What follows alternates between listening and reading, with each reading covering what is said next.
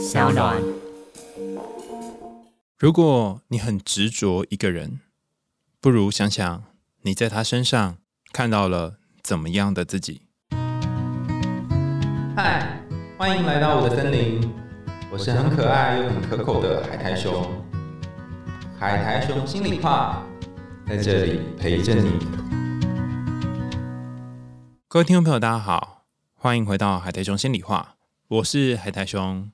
刚刚大家在节目一开始听到的这一段话，是我昨天在读我们今天想要跟大家分享的故事的时候想到的一段话。前阵子我发现我有一个很在意的人，至于是谁呢？哈，就容我保个密。那他也不是什么我很爱很爱的对象啊，哈，或者是我很喜欢很喜欢的对象，就是一个不知道为什么很在意他。我很在意他有没有回应，很在意他对我的想法是什么。是一个业界的前辈。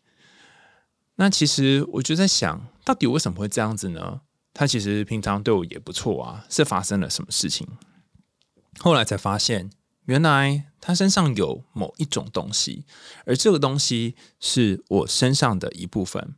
比方说，我喜欢他光鲜亮丽的部分，但我同时也害怕，如果我有一天变成这么多光鲜亮丽的部分，会不会许多地方也会被放大检视？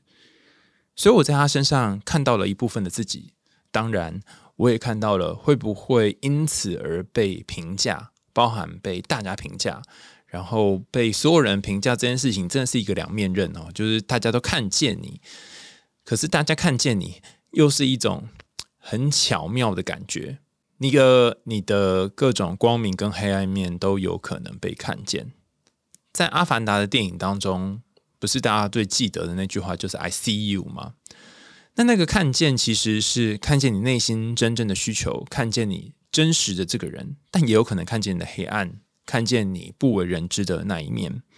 你真的准备好被别人看到了吗？不知道为什么在阅读的过程当中就出现了这句话在脑袋里面。有些时候读故事就是这样哦，它可能跟故事的本身没有太大关联，那你就会有一个灵感。可能是潜意识的作用吧。老实说，今天要读的这个故事呢，有一点不容易。它是一个关于日本战国时代的故事，叫做《黑百合》。虽然叫做黑百合，但这个故事里面的主角其实叫做早百合，早上的早，早百合。他谈的是一个战国时代权力斗争的故事。大家可能认识德川家康、织田信长跟丰臣秀吉这三个名字，但或许跟我一样不太知道他们三个人的关系是什么。我也是为了录这一集才偷偷去恶补做功课。其实最早的那一个人呢，应该是织田信长，他是最早崛起的人。那曾经还要天下不武，统一日本，可惜啊，后来打仗才打了一半哈，就输掉了。然后接着崛起的是他的大臣，就是丰臣秀吉。丰臣秀吉也差点就把织田信长的霸业给完成，可是最终没有完成。为什么呢？因为他刚愎自用，出兵攻打朝鲜，结果就居居了哈。那接下来是德川家康，他们三个人不是说哦一个结束换另外一个哈，彼此之间是有重叠的。德川家康。他有点像是蹲很久的人哈，俗话说蹲的低就可以跳得远。德川家康跟丰臣秀吉有点像是同事哈，他们当年就在织田信长下面做事啊。如果我没有记错的话，也不能算做事啦哈，就是他们是同一个呃，有一起待在日本同一个年代过，可是。呃，德川家康他比较不是那种我要争赢，或者是我要来侵略你，我要掠夺你啊。相形之下，呃，织田信长比较像是他要啊把其他地方都打趴。那丰臣秀吉也是哈，这种本能式之变，织田信长挂点之后，他就是要拓展领土。所以德川家康他比较像是等待，然后真等很久哦哈，等到他开启日本的江户时代，已经是嗯。他很很老了，大概五十几岁、六十几岁的时候，所以你有有办法等那么久吗？哈！但我觉得，如果一个人要干大事的话，可能就要像酿酒一样，需要一点时间。就像我们前面有有一些集数在谈到炼金术，也是需要一些炼金的时间嘛。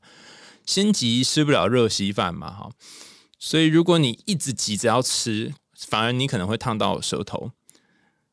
我们今天要谈的这个故事《黑百合》，就是一个心急吃热稀饭的故事，同时也是一个有关于暴富的故事。故事的主角佐佐成正是织田信长他家的家臣。那由于刚刚有说过嘛，他们彼此之间有很复杂的关系，所以有些时候他跟丰臣秀吉是敌对的关系，有些时候又是呃盟军的关系。但总而言之呢，总而言之呢，佐佐成正，我觉得他是一个非常求好心切的人，也非常希望自己能够赶快有所成就的人。那这样的一个人，在那一个大时代，究竟发生了什么事呢？尤其又是一个类似童话或神话故事的内容，不完全是历史故事哦，所以有一定有一些比较奇幻的成分。让我们一起期待今天的故事。佐佐成正性格非常直率，是织田信长家臣当中最勇猛、最忠诚的一位。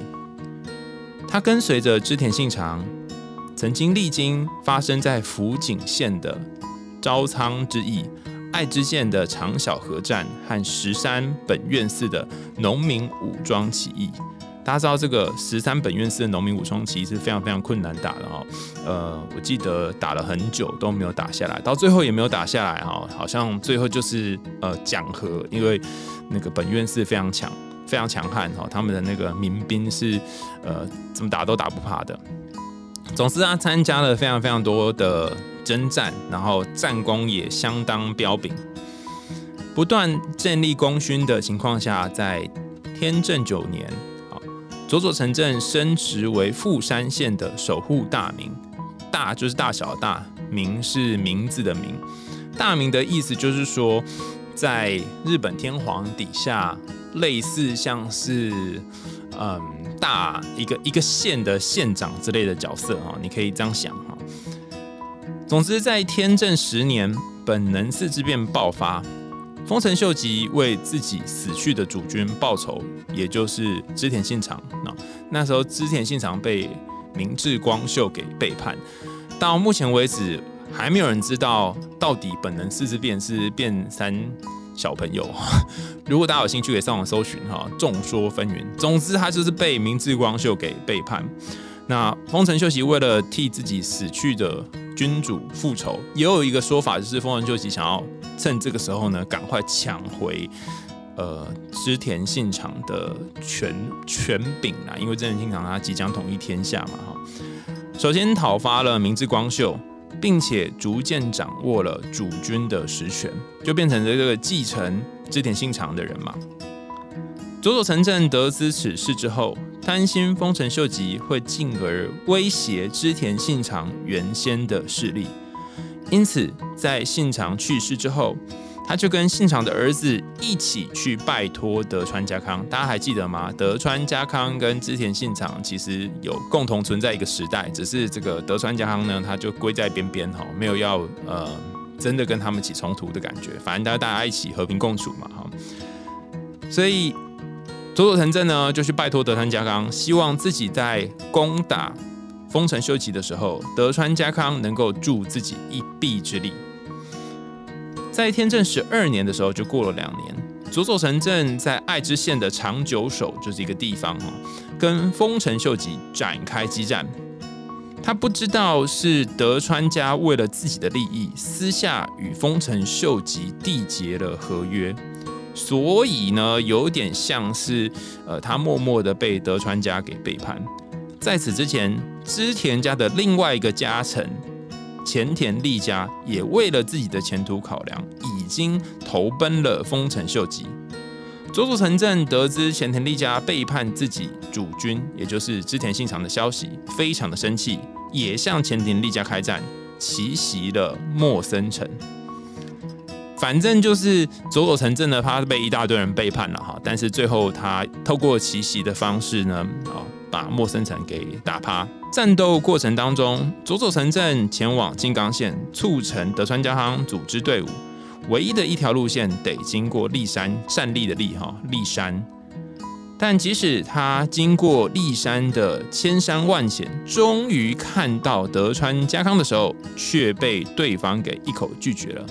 还记得德川家康的个性吗？他就是那种如果不要惹事，那就不要惹事；能够等待，那就好好等待的类型。所以你可以思索一下哈，佐佐藤正他在这个时候想要呃出兵攻打丰臣秀吉，他表面上虽然同意，但是实际上可能默默啊算了啦哈。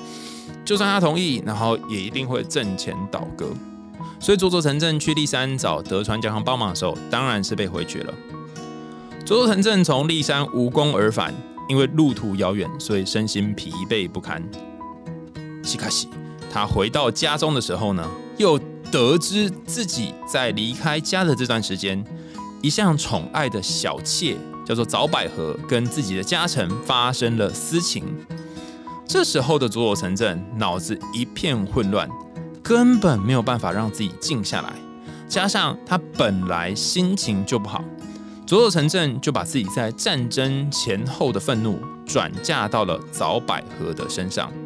好，接下来要讲奇幻的部分了。前面如果你觉得日本的历史太过复杂的话，简单来说就是佐佐城正在这个政治上面呢经历的颠簸坎坷，不断的被背叛。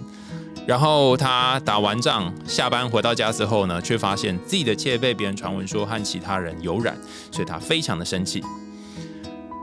于是他亲手杀死了那位小王，就是被指控跟早百合有私通的家臣，并且还把早百合绑在神通川河畔的树上，一刀一刀的将早百合折磨致死。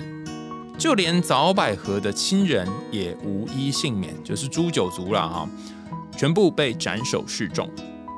但是早百合并不因为自己的丑事而内疚，因为她觉得自己根本就没有做这件事情。只是她无论怎么样解释，都没有人愿意相信她。她很绝望的看着自己的丈夫，就是那个被失败冲昏了头脑的男人，在临刑之前，就是刑罚的那个刑哈。大声呼喊道：“我发誓没有做过任何对不起你的事情。平白遭受这样的酷刑，我一定死不瞑目。我会在死后化为野百合。当骊山开满野百合的时候，也必定是你佐佐成正一家灭亡的日子。你等着瞧吧。”原来早百合是当年佐佐成正刚到富山县赴任的时候。偶然遇见的女子，就他当县长的时候遇到的粉丝啦哈。佐佐成正对他一见钟情，就立刻上门求亲，纳其为妾，宠爱有加。但那时候佐佐成正他已经有老婆了哈，所以就把他当成一个小老婆。就在佐佐成正通过立山前往德川家康驻地的时候，早百合怀了身孕。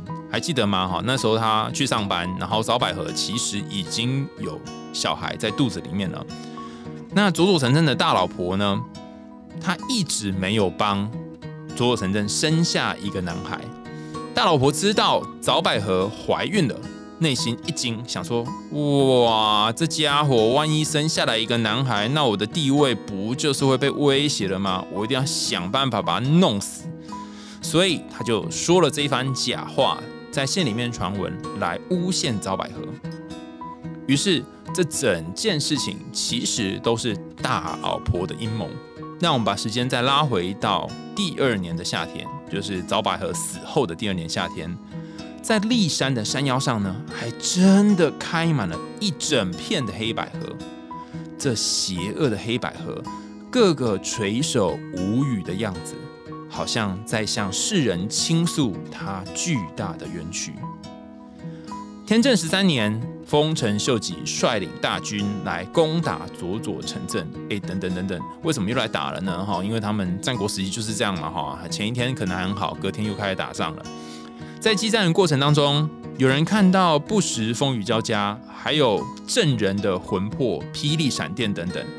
甚至还有士兵看到有那个早百合的亡灵闪现在炸裂的天幕上，佐佐城镇心惊胆战，无心应战，只得落荒而逃。后来，佐佐成正终于身穿黑色的法衣，向丰臣秀吉俯首称臣，就投降了啦！哈，他还穿法衣，就代表说啊，他应该是在认错了，尤其是对当时的。他呃错怪的那个早百合认错了。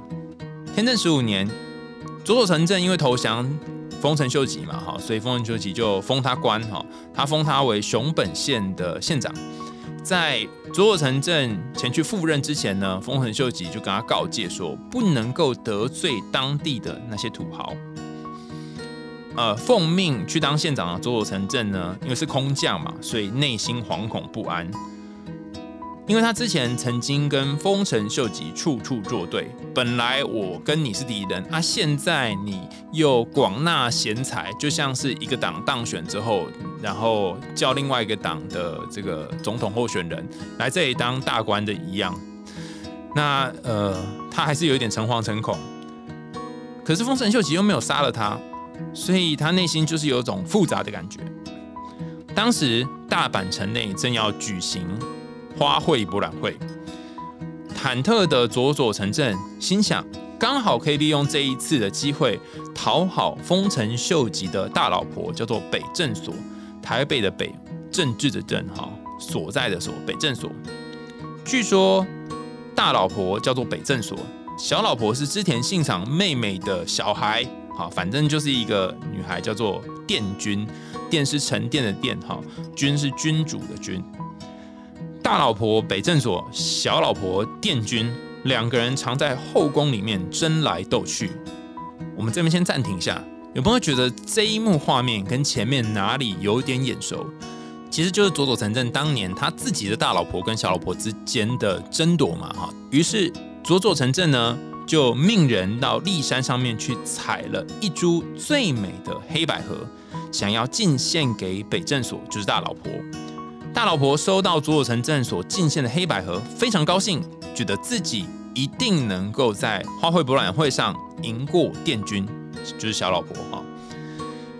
等到花卉博览会比赛的当天呢，信心十足的大老婆吃惊的发现，小老婆的花瓶里面竟然插满了娇艳瑰丽的黑百合。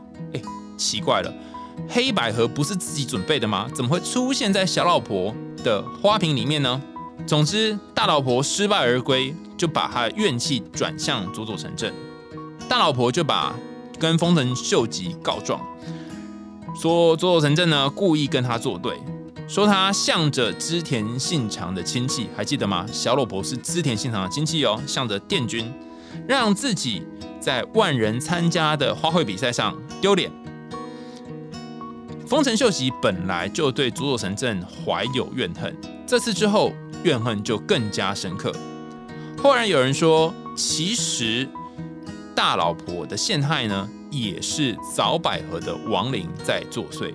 就是这一切的操弄哦，就是那个黑百合为什么会变来变去，变到小老婆那边哦，都是早百合在作祟。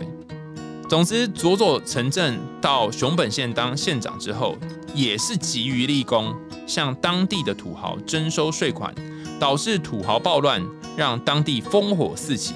战乱不休，后来还是得靠丰臣秀吉亲自带兵平定这些叛党。就在天正十六年五月十四号的时候，丰臣秀吉以这次叛乱骚动为由，命令佐佐成正切腹自杀，并诛其家眷，以作惩处。佐佐成正无言辩驳，只后悔是自己曾经对早百合的伤害过于残酷，才得到这样的报应。在他五十三岁的时候，终于在兵库县一所寺院死去。大家听完这个故事之后有什么感觉呢？你觉得佐佐成正是罪有应得吗？还是你认为佐佐成正呃有点无辜呢？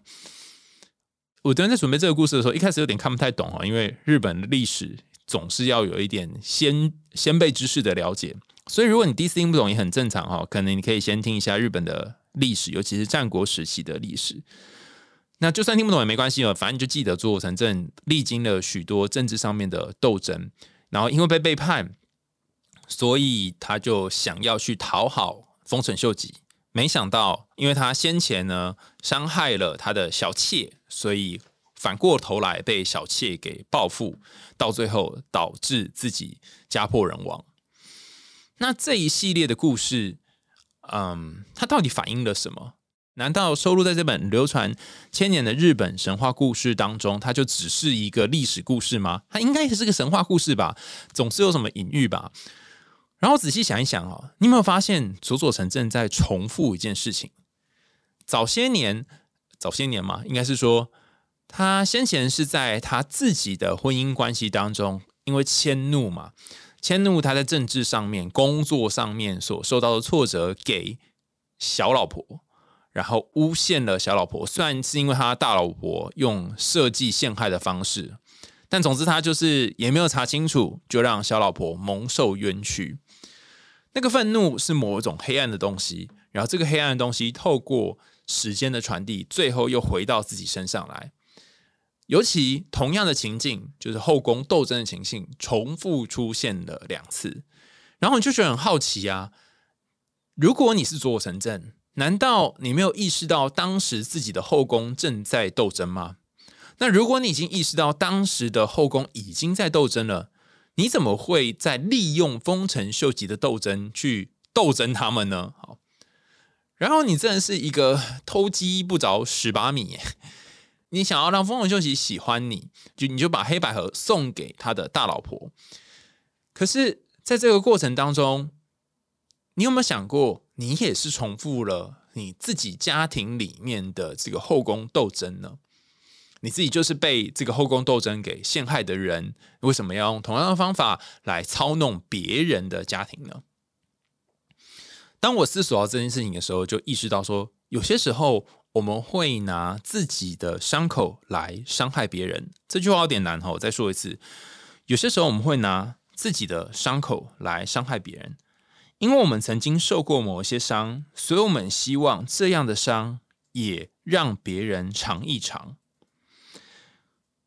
简单的说，就是佐佐成正与丰臣秀吉的后宫内斗，其实反映了他个人内心那些冲突和矛盾，在外部世界当中被外化。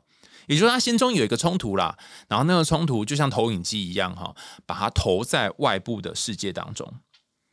我先讲一下什么是投射好了。人通常会把内心的冲突呢投到外部的世界，而这个故事里面佐佐成真的不安、恐惧和怀疑，不但影响了他对早百合的看待方式，也反映了他内心的不安全感，还有对权力失控的恐惧。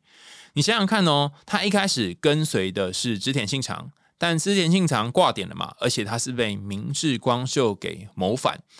虽然丰臣秀吉干掉了明智光秀，可是毕竟他一开始是挺织田信长的嘛，所以他一直心里面还支持的是织田信长这个主君。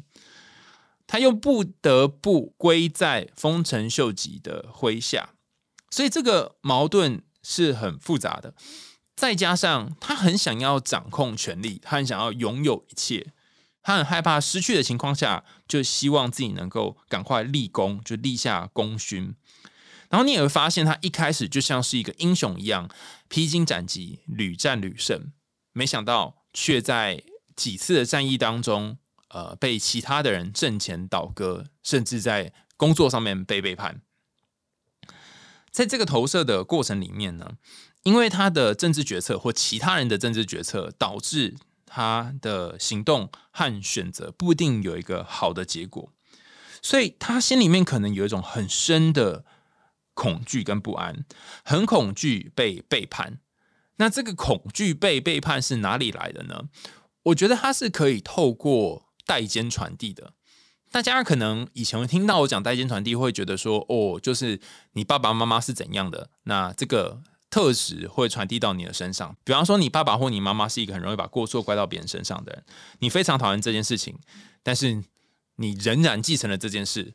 等到你跟你的伴侣相处的时候，你也很容易把过错怪到他身上，觉得都是他。但大家知道吗？其实，在很多重要的关系当中，也存在着这种代间传递，尤其是那一个人是你的上司，或者是比较权力的长辈的时候。在这个故事当中，佐佐成正的长辈是谁呢？没错，就是织田信长。织田信长在他和明智光秀的关系当中，他就是一个被背叛的角色嘛。想象一下哦，你的老板都曾经被背叛了，那你内心是什么感觉呢？像是你心中类似英雄的角色都有可能夭折。这样的情况下，你对世界的信念可能会崩塌，你可能会觉得没有人是可以相信的。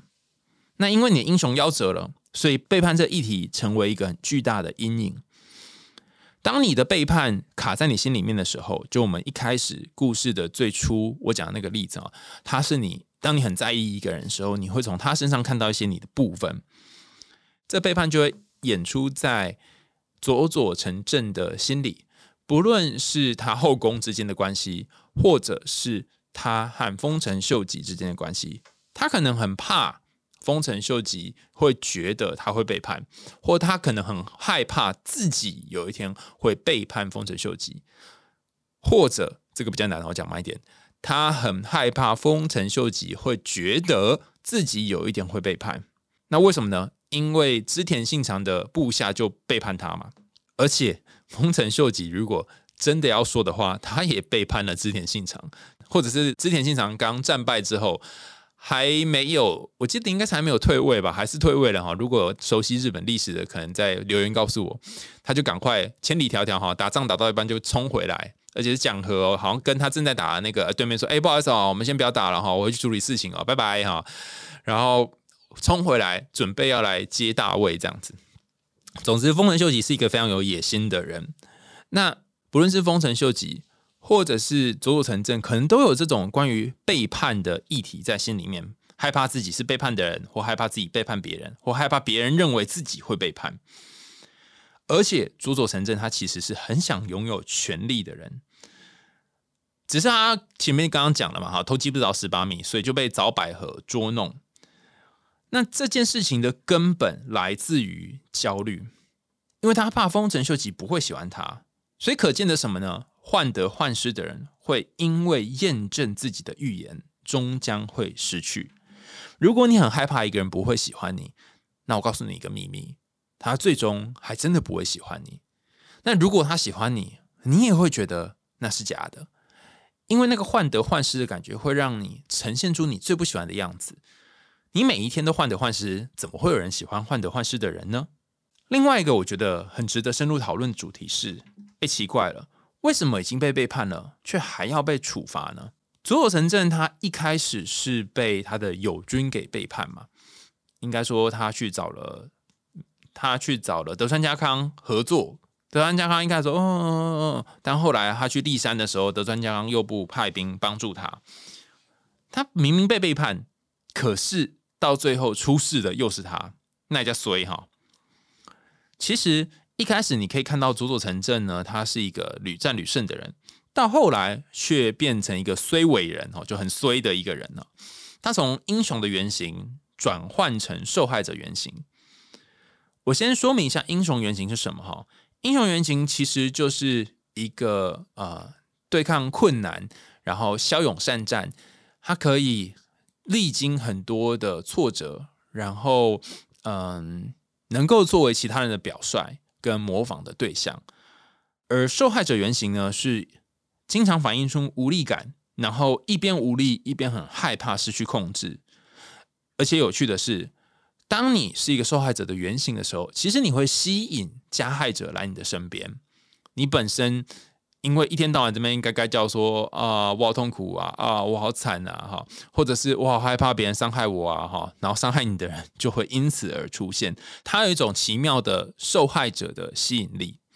佐佐成正之所以从英雄原型堕落到受害者原型，或是转变到受害者原型，我内心想的是，他可能正在经历一种生命的转变。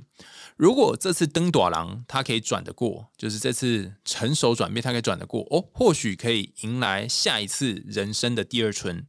但转不过，就会像这个故事里面所描述的一样，变成最后家破人亡。那什么是转得过，什么是转不过呢？他倘若能够把内心那个心魔哈，就害怕被背叛，或者是想要掌控、想要急于表现打赢的话。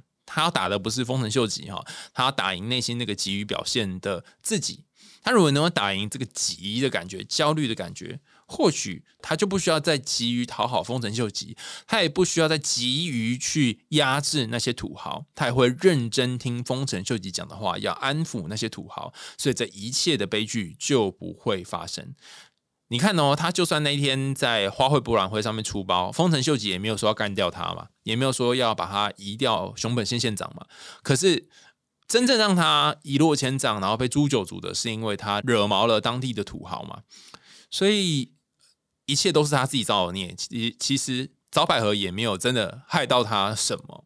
当他能够和心中那一个呃好急着要成功的急迫感相处的时候，或许。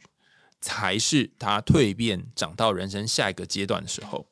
那你可能会说：“诶，这个好早的故事了，就是现代社会当中没有什么是类似这种例子啊。”我举一个我朋友阿明的例子啊。阿明是一个非常成功的企业家，他自己呃，在我对年轻的时候，天哪，现在已经可以自己说年轻的时候，在我年轻的时候，他跟我同一个阶段创业。然后他成立的一家科技公司哦，虽然我当初成立也是科技公司啊，但我觉得我做的好像不是跟科技相关的东西。总之呢，该公司后来就成为那个行业的一个领头羊，就有点像现在的 AI 的这个 ChatGPT 一样。然后他受到很多的采访，包含创业小聚啊，然后还有什么 Meet 啊，这个这个呃什么圈圈人啊，杂志啊，哈，反正就是这些很多都采访他，然后让他成为新一代的几乎是商业英雄。你在那种红红的杂志上面一定会看到他。然后他的故事也激励很多年轻人变成创业的梦想。等到他事业达到巅峰不久呢，我有一天接到他的电话，他说他最近状况很差，然后。我们两个人就是出来喝酒，然后他就说他公司业绩开始下滑。我们出来喝酒喝了一阵子之后，然后那天我们就互相打气加油，之后他就回家了。隔了不久之后，我就看到负面新闻，好，就是爆出他内部管理的问题，没有发薪水，然后还有涉及他私人的一些议题，比如说他劈腿呀，哈，跟他的太太之间的有一些状况。他内心其实觉得很不公平，哈。因为他当初已经跟太太讲好了，就是各自不管各自感情的事情。然后他太太自己在外面也有其他关系，他觉得为什么就单独抱他的？而且除此之外，嗯，他觉得延迟发薪水这件事情是呃大家共体时间。那但每个每个人观点不一样啊。然后之前这个公司状况比较好的时候，没有员工说不好，但是少发薪水的时候，大家那边该该叫，他觉得。这真的太扯了！为什么没有人愿意跟他一起撑过这个时候？总之呢，哈，嗯，因为这次的风波，哈，他就一蹶不振。后来他投入越来越多的时间到他自己是受害者这个角色当中。我很常常看到他的 Instagram 的呃贴文，都是没有图片，就只有一串字，然后底是黑色的，那上面都写那种呃。这个世界没有人相信我，或者是很黑暗。然后我有多次跟他说：“哎，你要不要去自伤？或者是我陪你一起去？”那他都已读不回我的讯息。我后来发现，他从一个企业英雄变成了一个有点像是故事当中的受害者。我不知道他后来怎么了。老实说，因为我们就此断了联系。然后我也希望他现在可以过得好，但我都一直不敢传讯息去打扰他，总觉得。好像他的人生跌落了另外一个位置，然后自从那一次丑闻爆发之后呢，也几乎没有再听到他的讯息。用我们现在语言来说，就是社会性死亡啊，可能不像佐佐城镇一样哈，真的家破人亡。可是社会性死亡在我们现在这个年代也是蛮惨的。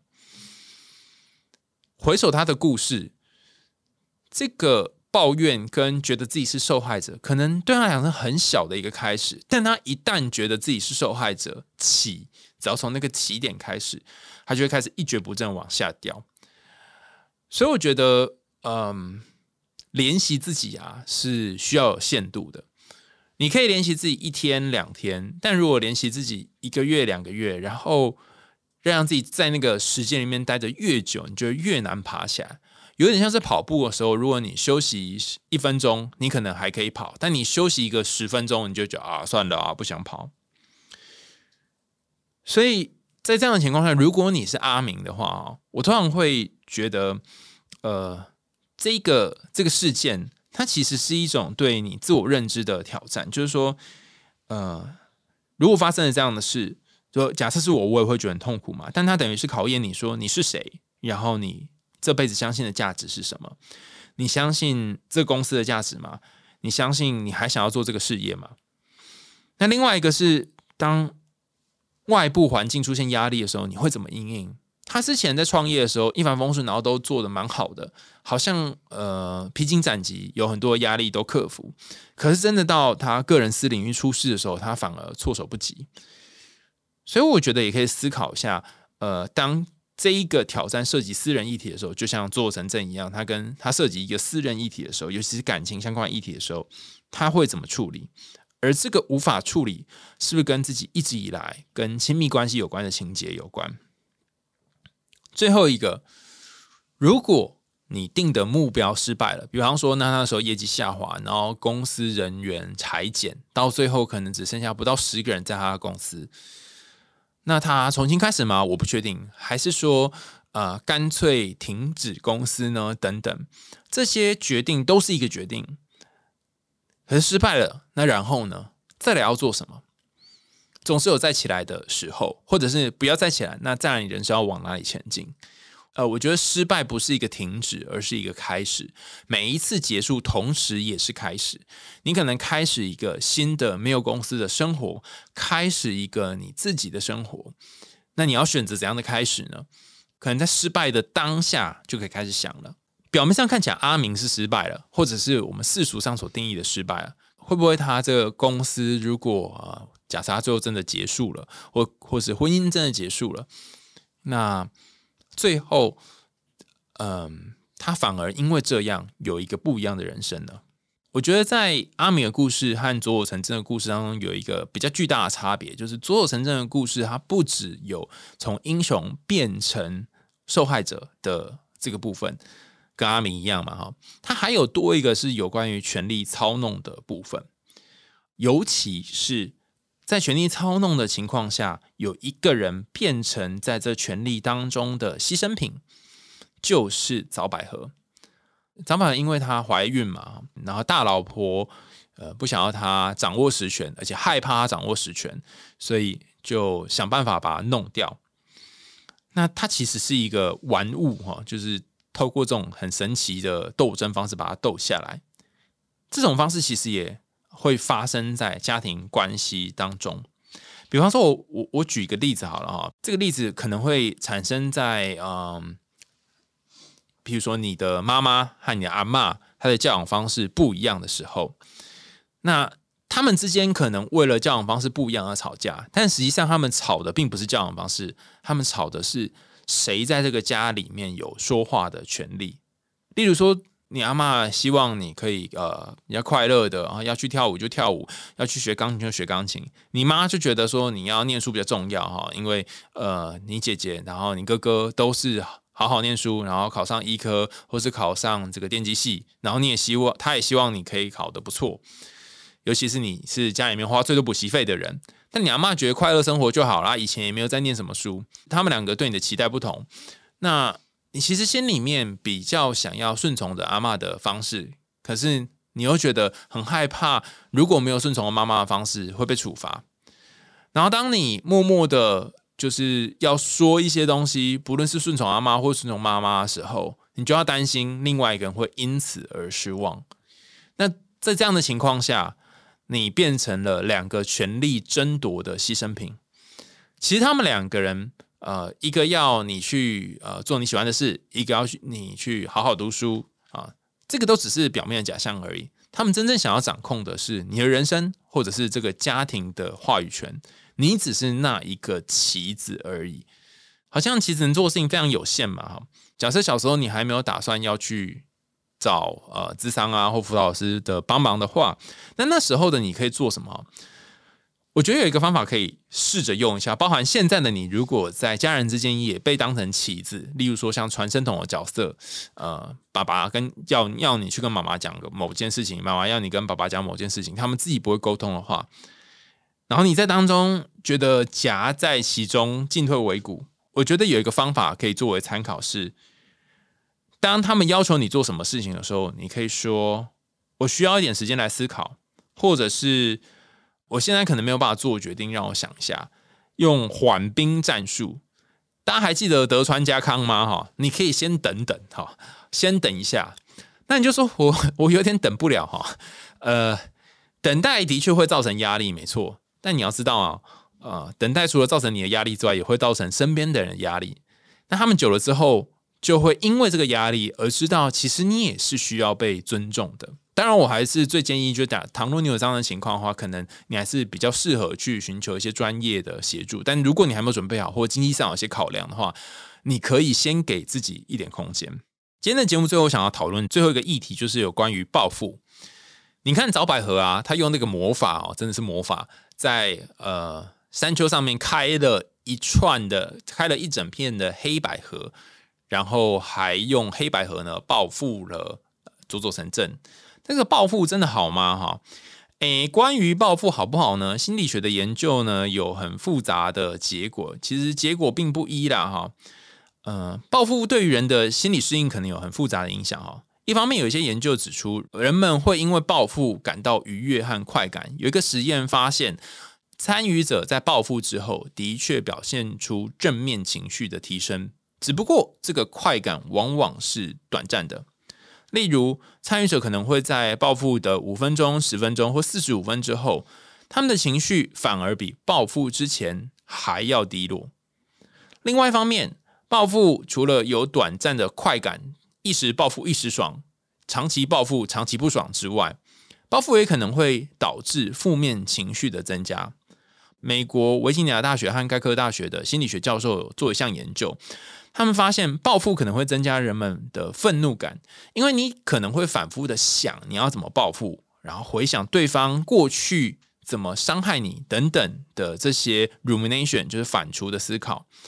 这个思考反而会扰乱你的情绪健康。所以这些研究都指出，其实报复的时候，报复的人比起没有报复的人，可能心情更糟，而且更难走出负面情绪。总之，哈。很多书都跟你说要宽恕啦，但是宽恕不一定是唯一的一条路。只是我们就我们目前的研究所知呢，在你想要报复的这条路上，其实一定有比较辛苦，或者是呃让你会不太好过的部分。那当然，报复有它好处，否则这个情绪就不会存在了。那当你面对想要报复的心情的时候，或当你很在意一个人，你很想要让他尝尝你所受的苦，就像是早百合，或是就像是佐佐城镇的时候，那你要怎么办呢？我觉得你可以去区分 avenge 跟 revenge。avenge 就是呃 avenger 那个复仇者联盟的那个 avenge。avenge 跟 revenge 有什么差别呢？哦，我在做功课的时候发现，avenge 比较像是为了正义而做出的行动。所以这个复仇呢，是基于社会公义的，或基于不公平。像是早百合，它整个是被诬陷嘛，所以这个报复是基于不公平。然后 revenge 有点像是呃，他弄你，然后你也要弄他，所以比较没有那么多社会正义跟不公平的感觉。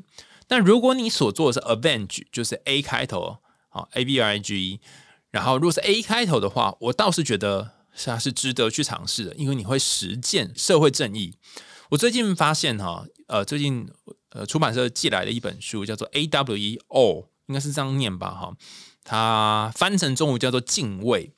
当你做出这种正义式的报复 avenge 的时候，其实你会有一种敬畏神圣的感觉。嗯，比较鲜明的例子就是，你看你支持的球队如果打赢。比赛的时候，譬如说世足赛的时候，你会有一种很特殊的爽感，尤其在他前几年都打败仗的时候，这就是一种 avenge 的感觉，然后有一种神圣的体验，也就是刚刚讲那个敬畏感。然后当你看呃某一件本来不公平的事情突然被平反的时候，例如说同婚通过，你有可能因为这个 avenge 而有一种呃敬畏爽的感觉，很很特别又惊奇，然后又感觉到这世界伟大的感受。那这本敬畏呢，之后会呃上市啊，由大田出版啊，之后有出版我会再分享给大家哈，很厚很厚的一本哈，大家可以当做字典来阅读。那如果你是 Avenge，我就蛮建议你可以去试试看。可是如果你是 Revenge，我倒是觉得你可以先想一想，因为 revenge 就像刚刚前面讲的，它可能会一时爽，但后续所造成的落寞可能仍然是很长的。那为什么会有落寞感呢？因为对方当初对你的伤害，并不会因为你的 revenge 报复而有所减少，他只会再被你伤害，而且你可能用了同样的方式。让他成为那个受害者，也就是说，你变得跟他一样了哈，你成为和他一样的人，你真的想要成为那样的人吗？好，这件事情可能大家可以好好放在心里面思考。在这个故事里面的早百合，她因为蒙受委屈，所以我觉得她比较像是 Avenge 的角色。但如果像是北正所，他完全就是一个想要操弄跟呃取回权势的位置，或者像。做做城镇的大老婆也是类似这个位置嘛，哈，那我觉得他就比较类似 revenge，虽然呃呃小老婆可能没有伤害他这个角色，我觉得这时候做出这些行为，尤其伤害对方的行为，可能就比较不适合。如果你生命当中曾经看别人有出现斗争的话，我并不觉得这是不好的，但你可能要知道，所有的斗争都会像回力镖一样，哈，你砍出了多少刀，那些刀可能都会一刀一刀的回到你的身上。今天跟大家分享这一个这个黑百合的故事，其实也是要跟大家说，每一个曾经受伤的心灵，他都有可能把这个受伤传递给下一个受伤的人。同样的，如果你曾经得罪了别人，或者你曾经伤害了别人，你也可以检视一下自己身上是不是有类似的伤口，然后你的前面是不是有谁曾经这样伤害你。今天的故事就到这里告一段落啦，感谢大家收听，也欢迎大家继续在 Apple Podcast 或是其他留言管道上告诉我们你听完这一集的想法，也欢迎大家赞助我们家猫咪布瓦的罐头哦。更重要的是，因为我们家猫咪布瓦哦最近不知道为什么都不太吃饭。呃，如果大家可以想办法，然后有一些不同的法门的话，欢迎大家留言告诉我，也可以帮他多多祈祷，希望他可以好好吃饭哦。不然我每天晚上都要真的一口一口一口的喂他，我期待他可以有一个健康的身体，然后安享晚年。我们海洋心里话，就下次见喽，拜拜。